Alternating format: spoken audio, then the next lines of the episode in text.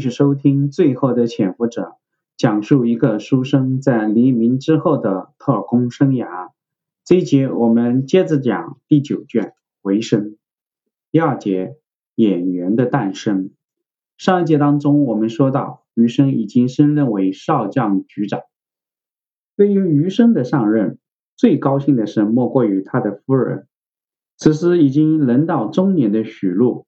他想起来自己十几年前说过的话：“你有一天一定要做大官，才能替我师姐夫报仇。”如今余生已经是真正的压过古正文一头了。余生和许禄恩爱一句，只是由由他长时间在外工作不定时，许禄一直没有怀孕，他们就一直没有自己的孩子。还好两个人心态比较豁达，对于杨洋也视如己出，多少弥补了人生的一大憾事。此时的杨洋已经成年了，他虽然从小在戏剧学校长大，但是生还是坚持让他去读中学，将来考大学。只是少年时期耽误了太多的功课，杨洋这个孩子的成绩一直不理想。但他也有他的快乐。于洋热心于公共事件和政治活动，这让余生颇为头疼。他看着于洋的身板，像极了他的父亲张自忠；再看他对那政治活动的热情，更是像那位台湾工委武装部长。虽然他旁敲侧击地提醒他，哎，小心上当，但是于洋仍然乐此不彼。终于有一天，于洋像余生担心的那样卷入了一场政治风波。这天晚上，于洋不像之前那样晚饭后和余生、徐璐在一起聊聊天，吃完饭转身就上了楼。余生一开始没有在意，当他给于洋送水果的时候，发现他在聚精会神地看着一份手抄报。余生只是瞥了一眼，就发现。端倪，台湾自救运动宣言，这明显是一份台独的宣传资料。看到余生进来，于洋慌忙把手抄报放下，装着什么事都没发生。可是已经晚了。余生拿起手抄报，大概看了一遍，主要内容是为此时台湾国民党政权反攻大陆是绝对不可能的。要求台湾制定新宪法，建立责任政府，保障基本人权，实现真正的民主，号召台湾人民推翻国民政府，并以新国家加入联合国。这是一份赤裸裸的台独宣言。余生气愤地质问于洋：“这是谁给你的？这从哪来的？”于洋第一次看到余生发火。他虽然他的个头已经和余生一般高了，但是面对发怒的父亲，他就像犯错误的小孩子一样不知所措。余生继续质问：“你知道这是什么吗？你就敢往家里带？你还要不要命了？”许禄听到喊声跑了上来，看到此景，赶紧劝解余生别生气。余生把手里的手抄报递给他。他扫了几眼，也发愣了。杨洋，这种报纸你怎么也能看呢？余生上前，两手抓住于洋的双臂，眼睛盯着他，告诉爸爸：“你是不是已经加入了台独组织？”于洋先是点点头，然后又猛烈的摇摇头：“没有，没没有，我是和同学去给台北大学的时候，遇到同学的学长。”他给我们的，他说他们准备将这份手抄报印刷出来，广为传播。这个问题严重了，果然在台北大学有一个台独组织，而且看文笔绝不是泛泛之辈。余生拿出纸笔放到于洋面前，孩子别怕，把你知道的同学和他学长的名字、单位、住址都写下来。写完以后交给我，爸爸保证你会没有事。于洋小心翼翼地拿着纸笔走到书桌前面准备写。余生又追问了他一句：“你同学知道我的身份吗？”于洋赶紧否认：“不知道，不知道。”他们一直以为你是外面做生意的。余生点点头：“很好，你赶紧写吧。”许露拉着余生出了房间，小声的问他：“你怎么这么紧张？一张手抄报而已，能有多大的事情？”余生正色的告诉他：“你有所不知，我刚刚新上任，蒋经国就找我谈话，他告诉我，调查局要改变以往防共反共为主的工作方针，而是把重心放在反。”台湾独立反分裂的工作上，目前我们正在策划对台独势力的清洗。这个关键时刻，我这个局长家里出现台独分子和报纸，我还怎么干？下面的人怎么看？许露恍然大悟：哦，那杨洋没事吧？你不会拿自己儿子开玩笑吧？余生温柔地握住许露的手。我不会，你看的样子就知道他最多也就是被蛊惑了一点，觉得这种秘密的活动很有成就感，很时髦。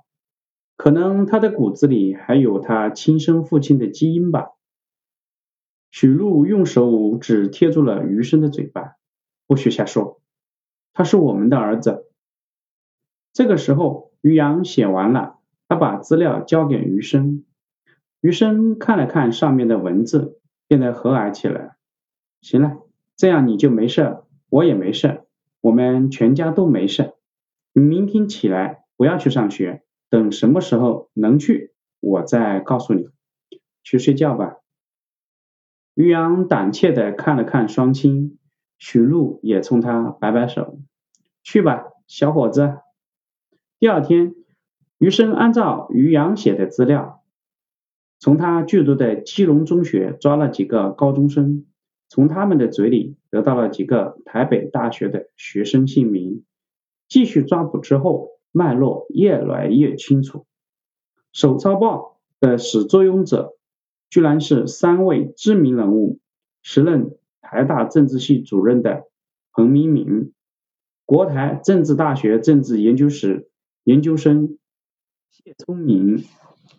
中央研究院研究助理魏延朝、彭明敏等三人决定以邮寄的方式将此宣言寄给台湾各界领导者，造成各方面的政治影响。但是出师未捷身先死，宣言甚至还没有印刷，就已经泄露到了调查局长的家里。时也，命也。虽然三个人均为知名人物。但是余生并没有请示任何人，直接将三个人逮捕下狱，并于次年以叛乱罪对三个人进行起诉。谢聪明被判有期徒刑，彭明敏和魏延朝各判八年有期徒刑。事后，蒋经国再一次对余生的雷霆行动进行了嘉奖。经过此事，余洋也彻底打消了从政的念头。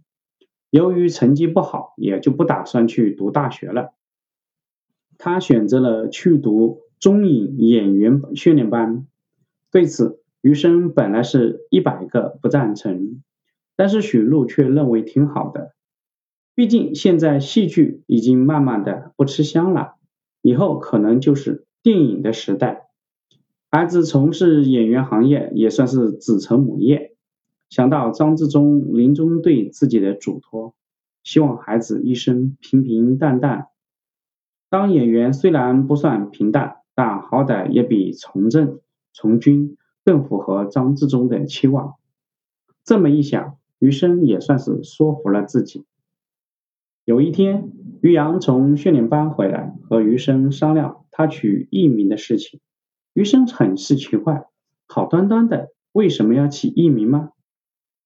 电影演员又不是京剧名角，许露还是站起来支持儿子。他理由充分，电影的演员也可以取艺名啊，比如周旋就是艺名。再说他跟你姓，万一哪一天别人知道他的父亲是特务头子，谁还敢找他拍戏啊？胳膊拧不过大腿，余生只能同意。那你想好了吗？要用什么名字呢？余生兴奋的，姓我就想好了，就姓秦。余生和许露同时问道。为什么？余生忍不住问道：“姓张也挺好的。”结果被许露踢了一脚，不敢继续说。于洋解释说道：“因为之前我喜欢秦时月，如果不是你用过这个名字，我都想用秦时月这个名字，多有历史文化感。你们不知道，我有个同学艺名就叫秦汉，其实他姓孙。”爸爸还是一个有名的将军，余生感兴趣了，是谁啊？于洋得意的说道：“孙云良将军。”余生差点笑出来。哦，他呀，确实有名。听到余生语带讥讽，徐璐不解的问道：“怎么回事？孙云良有什么典故吗？”余生给他们解释了孙云良的名气怎么来的。孙云良虽然是这个黄埔一期，升官也很早，但是一打仗就喜欢逃跑。北伐的时候当团长，扔下部队跑过一次；抗战的时候是德械师八十八师师长，淞沪会战打得不错，但到了南京他又扔下部队跑了。直到徐蚌会战，他当兵团司令，还是最后扔下了十万下属。化妆成一个中尉跑了出来，著名的长腿将军就是他。听到余生这么一说，于洋有点挂不住了，他转移话题到自己的艺名上。那我的名字怎么取有意义呢？许露贴心的告诉儿子，有大师说你五行缺木，你名字带个双木林吧。要不你再加字，你自己定吧。好，这一节我们就讲到这里，谢谢你的收听。后面发生什么事情，请接着继续收听。